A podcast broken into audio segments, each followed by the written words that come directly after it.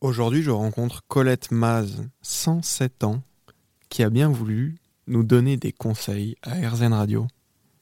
Moi, j'ai 24 ans. Vous, vous en avez 107. Quels conseils vous pourriez donner aux, aux jeunes? Qui vivent leur passion. Voilà. Parce qu'on n'est pas tous branchés sur les mêmes passions. Mais je crois qu'il faut, si quelqu'un a une dessin, qui dessine. Quelqu'un la danse, qui danse. Quelqu'un le saxophone, qui joue du saxophone. Non, mais il faut. Vous, vous serez un papa, vous êtes peut-être déjà papa. Non, pas encore, êtes trop jeune. Mais bon, je crois qu'il faut être à l'écoute des dons. Parce que les dons, on n'y peut rien. Vous comprenez On est né avec des possibilités, une voix extraordinaire, un corps qui danse tout le temps. Oh, non, mais quelqu'un qui écrit bien.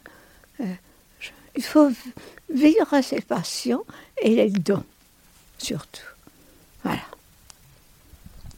Je, vous raconte, je l'ai déjà dit, comment c'est venu pour moi.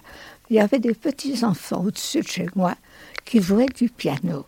Et ils étaient petits, ils jouaient la méthode rose.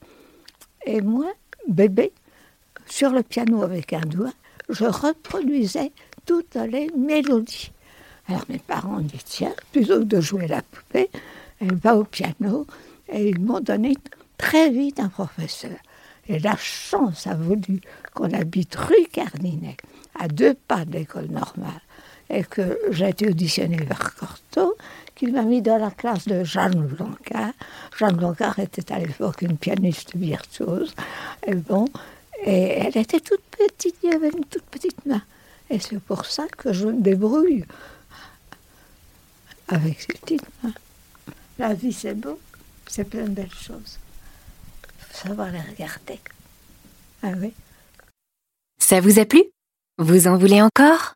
Il y a en ce moment des milliers de podcasts 100% positifs qui vous attendent sur l'application AirZen.